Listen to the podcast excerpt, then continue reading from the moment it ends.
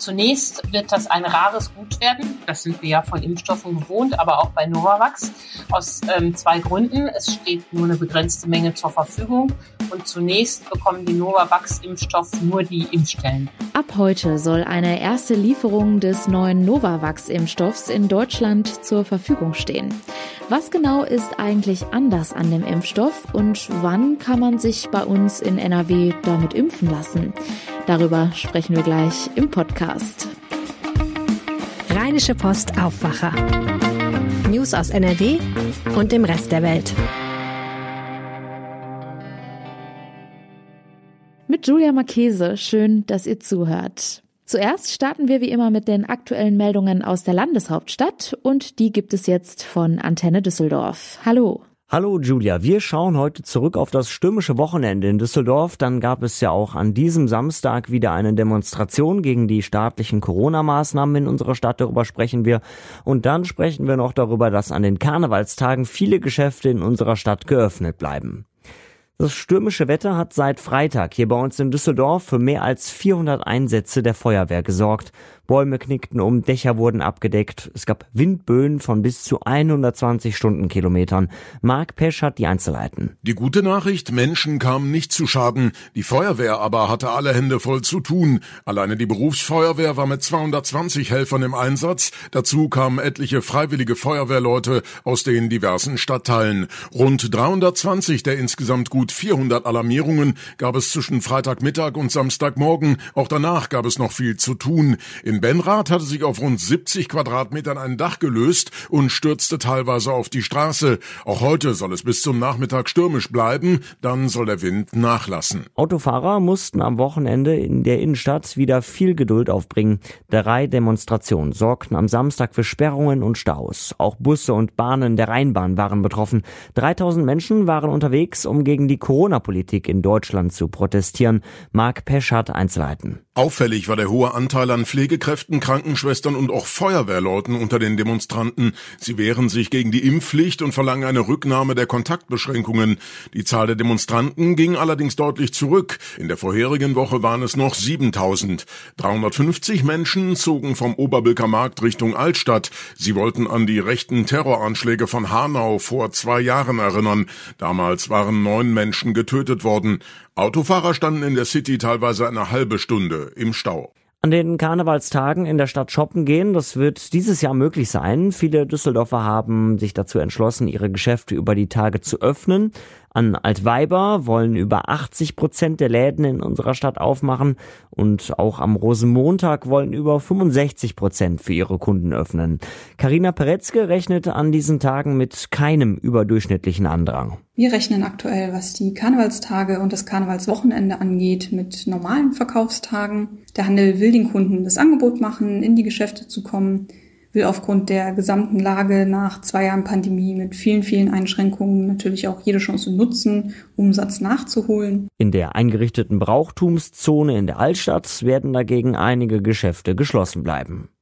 Und soweit der Überblick aus Düsseldorf. Mehr Nachrichten gibt es noch immer um halb bei uns im Radio und rund um die Uhr auf unserer Homepage antennedüsseldorf.de und natürlich in unserer Antenne Düsseldorf App. Vielen Dank. Kommen wir nun zu unserem heutigen Top-Thema. Es ist der fünfte Impfstoff in der EU.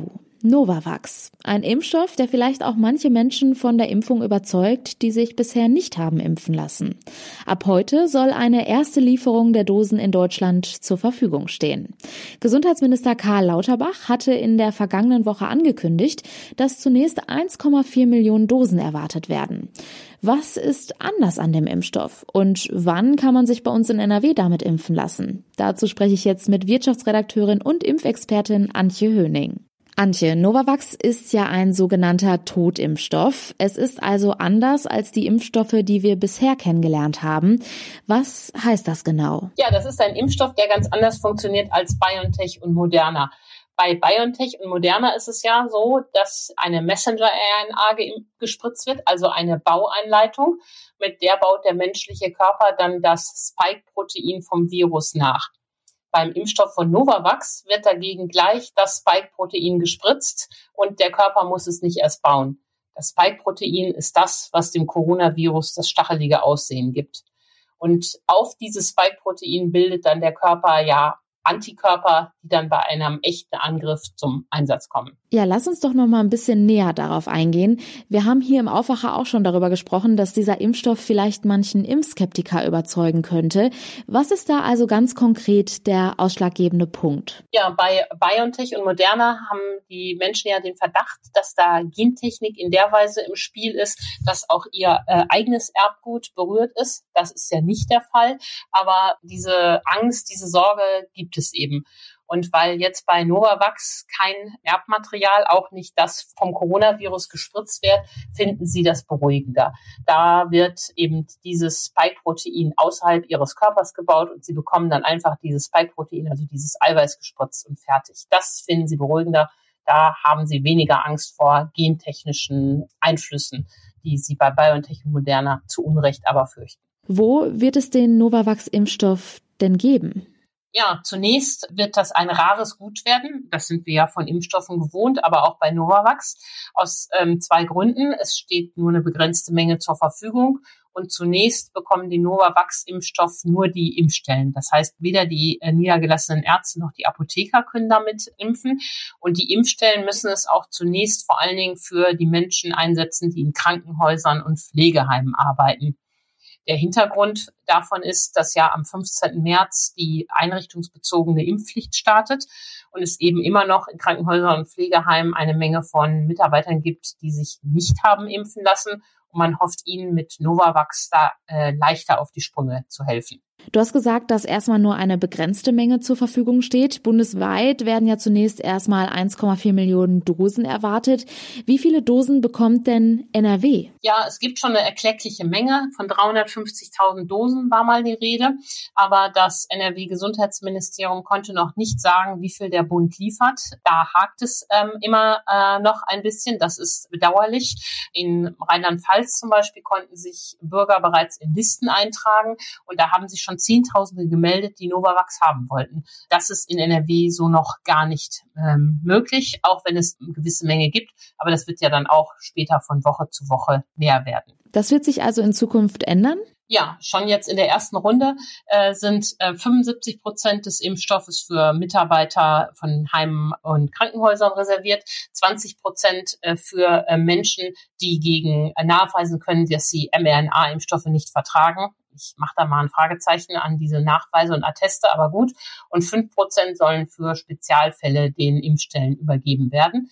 Auf Dauer ist es aber auf jeden Fall vorgesehen, dass äh, Novavax auch in die Breite der Bevölkerung geht und sich bei niedergelassenen Ärzten, Apotheker jeder impfen lassen kann mit Novavax, der möchte. Wie schätzt du das denn ein? Wird die Impfquote in NRW durch Novavax nochmal gesteigert werden können? Ja, ich glaube, das könnte funktionieren. Ich selbst kenne einen klugen Menschen, der sagt, ich äh, möchte nicht einen mRNA-Impfstoff haben, ich warte auf Novavax. Ich kann es nicht ganz nachvollziehen, aber gut, wenn es da Ängste gibt, muss man die natürlich auch ernst nehmen. Und es gibt auch äh, durchaus ähm, schon Schätzungen dazu, was das bringen könnte. Union Investment ist ja eine große Fondsgesellschaft, die unter anderem auch bei Bayer investiert ist. Die haben mal ausgerechnet, was das bringen könnte oder eine Abschätzung gemacht. Und der zuständige Fondsmanager dort meint, zwei bis drei Prozent äh, an Impfquote könnte das bringen. Und das würde uns ja alle sehr freuen. Das sind ja, ist ja auch noch eine erkleckliche Anzahl von Menschen. Damit kommen wir dann endlich bundesweit auch an die 80 Prozent ran, was ja sehr gut wäre. Neue Impfstoffe sind ja in der Vergangenheit immer eine erfreuliche Nachricht gewesen. Das gleiche gilt für Novavax, oder? Auf jeden Fall. Ähm, je mehr Impfstoffe es gibt, desto besser. Und wenn der eine mit einem anderen Impfstoff besser klarkommt, sei, ist es gut. Die Wirkstoffdaten sind etwas schlechter als bei BioNTech und Moderna, aber die Ständige Impfkommission hat den ähm, Impfstoff auch empfohlen. Und wenn Menschen sich damit wohler fühlen, sollen sie das gerne machen. Hauptsache, sie lassen sich überhaupt impfen. Novavax wird nun also auch bei uns in Deutschland und in NRW verimpft. Die Infos dazu hatte Antje Höning. Vielen Dank. Vielen Dank. Frisch geernteter Spargel. Ich muss sagen, für mich persönlich ist es immer so ein kleines Highlight im Frühling. Aber es dauert natürlich jetzt noch ein bisschen, bis die diesjährige Spargelernte bei uns in NRW losgeht. Die Anbauer und ihre Betriebe stehen aktuell aber schon vor einer komplizierten Situation. Denn sie vermuten, dass viele Saisonarbeiter aus dem Ausland, die bei der Ernte helfen, ungeimpft sind. Über die Probleme für die Betriebe und mögliche Lösungen spreche ich jetzt mit NRW-Reporter Jörg Isringhaus. Hallo. Hallo. Jörg, was befürchten die Spargelanbauer denn genau? Ja, du hast es ja schon gesagt. Sie befürchten, dass ein Großteil der Saisonkräfte ungeimpft nach Deutschland kommt. 80 ähm, Prozent, äh, das ist so eine Zahl, die genannt wurde, der Saisonkräfte sind äh, wahrscheinlich ungeimpft. Ein Großteil von denen kommt ja aus Polen und Rumänien. Und damit muss natürlich dann auch umgegangen werden. Das bedeutet dann äh, möglicherweise tägliches Testen. So ganz genau so oder so ganz sicher ist das jetzt noch nicht. Wie viele Saisonhelfer erwarten die Betriebe denn so in der Regel? Ich habe da tatsächlich gar keine Vorstellung von. Ja, das hängt natürlich äh, von der Größe des Betriebs ab. Da gibt es äh, kleine Spargelanbauer, da sind es vielleicht nur 25, 30, 40 Saisonkräfte, aber es gibt auch große Betriebe, da kann das schon mal differieren bis zu 500, 800 Saisonarbeitskräfte. Ich habe speziell mit einem ähm, Spargelanbauer gesprochen, der hat 250 Saisonkräfte dann über die Erntezeit bei sich auf dem Hof. Wie bereiten sich die Betriebe denn aktuell darauf vor? Ja, die Betriebe bereiten sich insofern darauf vor, dass, als dass sie ein, ähm, eine komplette Logistik herstellen müssen, um die Tests äh, zu gewährleisten. Gerade die Betriebe, bei denen viele Saisonkräfte arbeiten, die müssen natürlich dafür sorgen, dass das auch alles reibungslos abläuft, dass das irgendwie in den täglichen, in den täglichen Betrieb hineinpasst. Und äh, deshalb äh, errichten die eigene Testzentren. Die haben natürlich auch schon so die Erfahrung aus dem vergangenen Jahr wo dann äh, beispielsweise, wenn täglich getestet werden muss, jeder jeden Morgen alle äh, Mitarbeiter, die jetzt ungeimpft sind, getestet werden müssen. Und äh, dafür braucht es natürlich auch eigens äh, geschultes Personal, äh, die diese Tests dann vornehmen können. Das muss alles organisiert sein. Und natürlich geht es auch darum, möglicherweise, wenn impfwillige äh, Saisonarbeitskräfte dabei sind, diese auch vor Ort zu impfen. Und da bereiten sie sich vor, indem sie da auch äh, schon in Kontakt stehen mit äh, Impfzentren, mit äh, Möglichkeiten, dort einen Impfbus hinzubringen. Also auch, ähm, dass man sozusagen die Spritze zur Spargelernte äh, mit dazu bekommt als Saisonkraft, wenn man es denn will. Okay, aber solche Angebote sind vermutlich auch mit erheblichen Kosten für die Betriebe verbunden, oder? Ja, das ist wohl so und äh, das beklagen die auch. Also der Spargelanbauer, mit dem ich gesprochen habe, der sagt, man kann also mal so über den Daumen äh, sagen, dass es 10 Euro pro Test pro Tag ist. Und äh, wenn man sich dann vorstellt, dass der 250 Arbeitskräfte bei sich auf dem Hof hat, sind das 2500 Euro pro Tag äh, die seinen Aussagen nach dann äh, auf den Betrieb dazukommen. Und er sagt auch, er kann das einfach nicht auf den Spargelpreis umlegen. Das äh, wiederum, da macht der Verbraucher, spielt da nicht mit. Und äh, das ist dann schon eine sehr große Mehrbelastung für die Betriebe. Und sie bekommen da auch keinerlei Zuschüsse oder Kostenbeteiligung von Seiten des Landes oder des Bundes. Blicken wir nochmal zurück. Wie wurde das denn im letzten Jahr bei der Ernte geregelt?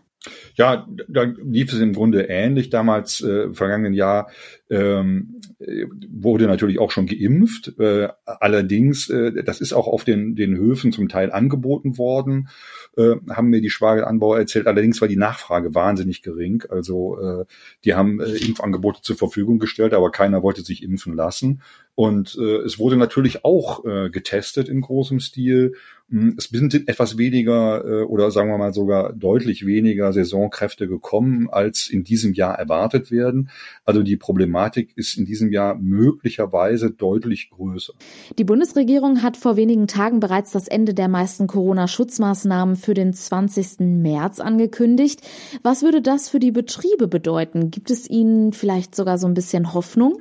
Ja, es ist noch zu früh, sagen Sie, um wirklich ähm, sagen zu können, wie sich das jetzt auswirkt. Also ähm, ich habe dazu noch aktuell ähm, gesprochen mit dem ähm, Netzwerk der Spargelanbauer und äh, die sagen, die 3G-Regelung äh, am Arbeitsplatz von der äh, weiß man momentan nicht, ob sie jetzt wirklich ausläuft. Also muss jetzt weiter getestet werden oder nicht, man weiß es nicht. Also sie hoffen darauf, dass dieses Testen runtergefahren wird, vielleicht von täglich testen auf zweimal die Woche testen.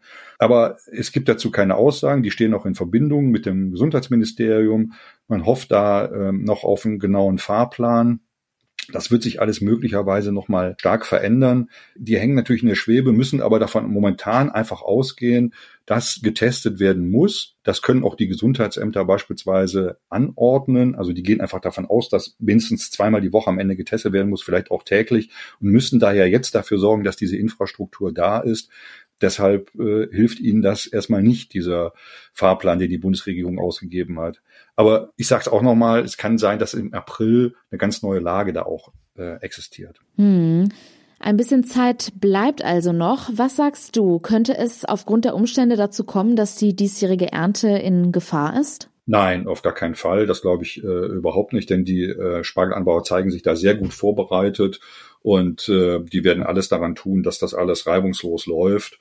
Also das glaube ich nicht. Und es gibt wohl auch keinerlei Anzeichen dafür, dass äh, weniger Erntehelfer dann aus dem Ausland kommen, obwohl es darunter auch äh, viele geben soll, die Vorbehalte haben. Also man hat zum Beispiel in Rumänien und in Polen auch äh, ein bisschen Sorge davor, wenn man der Impfung skeptisch gegenübersteht, dass man hier geimpft werden soll. Äh, also diese Ängste gibt es wohl, aber man versucht die im Vorfeld seitens der Spargelanbauer zu zerstreuen.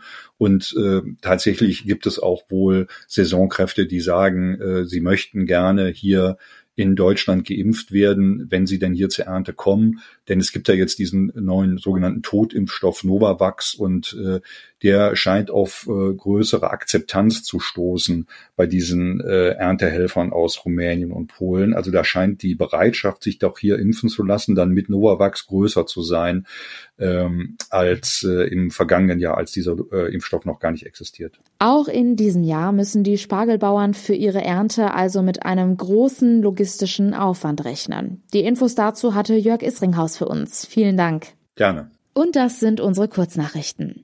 Die Außenminister der EU-Staaten beraten heute in Brüssel über die jüngsten Entwicklungen im Ukraine-Konflikt. Mit Besorgnis werden vor allem die zunehmenden Waffenstillstandsverletzungen in der Ostukraine gesehen. Es wird befürchtet, dass Kreml-Chef Wladimir Putin die dortigen Kämpfe zwischen prorussischen Separatisten und ukrainischen Regierungstruppen als ein Vorwand für einen Einmarsch in das Nachbarland nutzen könnte.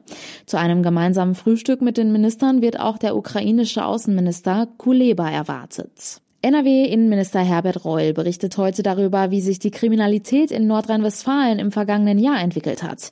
Ein Jahr zuvor war sie auf 1,2 Millionen Straftaten gesunken. Das war der niedrigste Stand seit Jahrzehnten. Die Aufklärungsquote lag bei 52,8 Prozent. Bei den Wohnungseinbrüchen zeichnet sich zuletzt ein weiterer Rückgang ab. Nach zehn von zwölf Monaten lag die Zahl der Einbrüche in Wohnungen 2021 um etwa 31 Prozent unter dem Vergleichszeitraum des Vorjahres. Auch Straftaten mit Messern waren zuletzt rückläufig. Zum Schluss noch ein kurzer Blick aufs Wetter. Und das ist heute nass und grau. Die Höchstwerte liegen zwischen 6 und 9 Grad. Am Mittag und Nachmittag sind auch wieder Sturmböen möglich. Und Vorsicht, im Bergland sind vereinzelt auch orkanartige Böen möglich. Das meldet der Deutsche Wetterdienst. Das war der Aufwacher vom 21. Februar. Und wenn euch dieser Podcast gefällt, dann würden wir uns sehr über ein Abo von euch freuen. Ich wünsche euch einen guten Start in die neue Woche. Ciao. Mehr Nachrichten aus NRW gibt's jederzeit auf RP Online. rp-online.de